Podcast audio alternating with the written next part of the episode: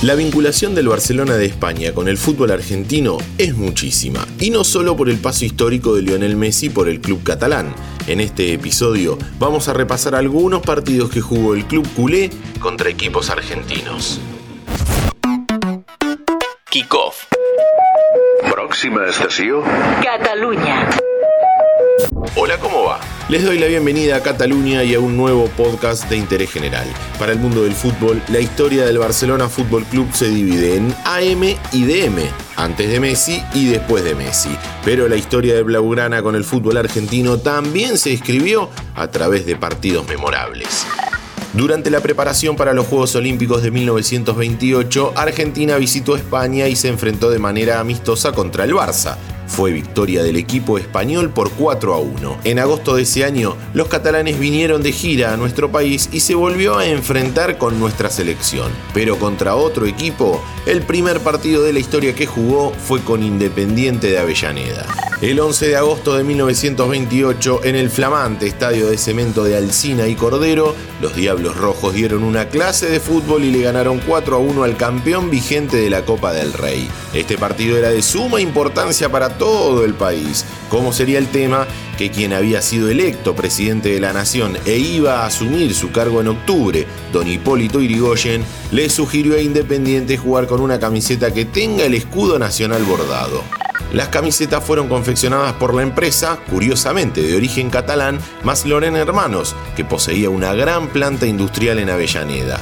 En esa misma gira le ganaría a Boca por 2 a 1 y perdería contra un combinado rosarino por 4 a 0, además de volver a enfrentar a la selección argentina.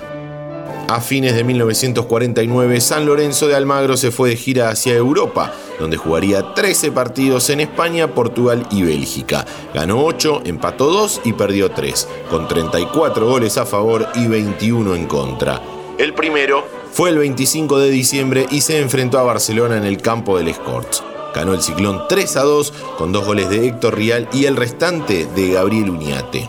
No fue la única vez que San Lorenzo jugó con el Barça, también lo hizo en 1995 y 1996, ambas veces por la Joan Gamper. En el 95 venía de ser campeón con aquel recordado gol del gallego González y fue invitado para jugar este tradicional trofeo que recuerda al fundador del Barça.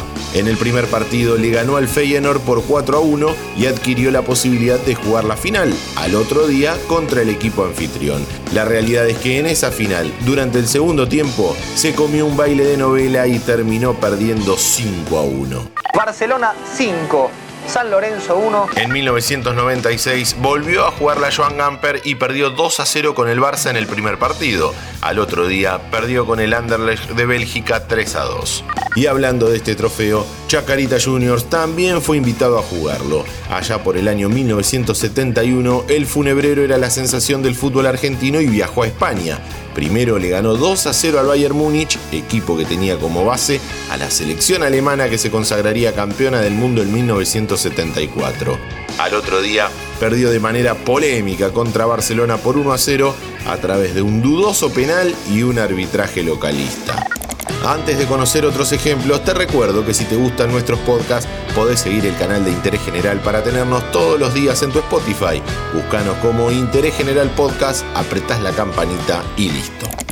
Los clubes más grandes del fútbol argentino también tienen su historial contra el Barcelona. También por la Joan Gamper, Boca sufrió la peor derrota de su historia al caer por 9 a 1 el partido se jugó en 1984 y el Genex estaba atravesando una de las peores crisis que se recuerde, tanto a nivel deportivo como económico. Y ahora sí, a la segona, Marcos marca el nuevo 1. Por el lado de River, el recuerdo tiene que ver con la derrota sufrida en el Mundial de Clubes que se jugó en 2015.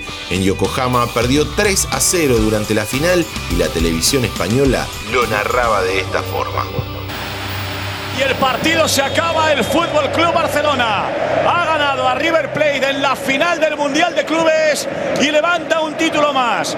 A la Liga, a la Copa, a la Champions y a la Supercopa de Europa suman este 2015 el Mundial de Clubes el equipo de Luis Enrique. ¿Te gustaron esos 5 minutos? Seguimos en Spotify, activa la campanita y escucha contenido nuevo todos los días.